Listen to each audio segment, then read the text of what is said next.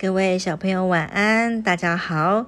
今天要来跟大家说的是守株待兔的故事。宋国有个农夫种着几亩地，他的地头上啊有一棵大树。他在地里干活，忽然看见一只兔子像箭一般的飞奔过来，嘣，猛地撞到那棵大树上，一下子把脖子给折断了，蹬蹬腿就死了。这个农夫呢，飞快地跑过去，把兔子捡起来。高兴地说：“这真的是一点都没费劲，白捡了一个大便宜呀！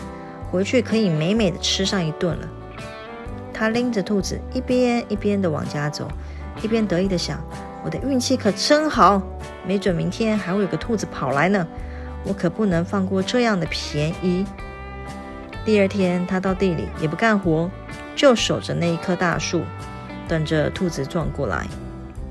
结果等了一天，什么也没等到，他却不甘心。从此呢，天天坐在那棵大树下，就等着兔子会来撞死。他等呀等，等呀等，等到呢地里的野草都长得比庄稼还高了，这兔子呢的影子再也没有见到了。守株待兔的成语就是这个故事来的哦。人们用它来比喻不想努力而希望获得成功的侥幸心理。小朋友们，我们是不可以有这样子的心态的哦。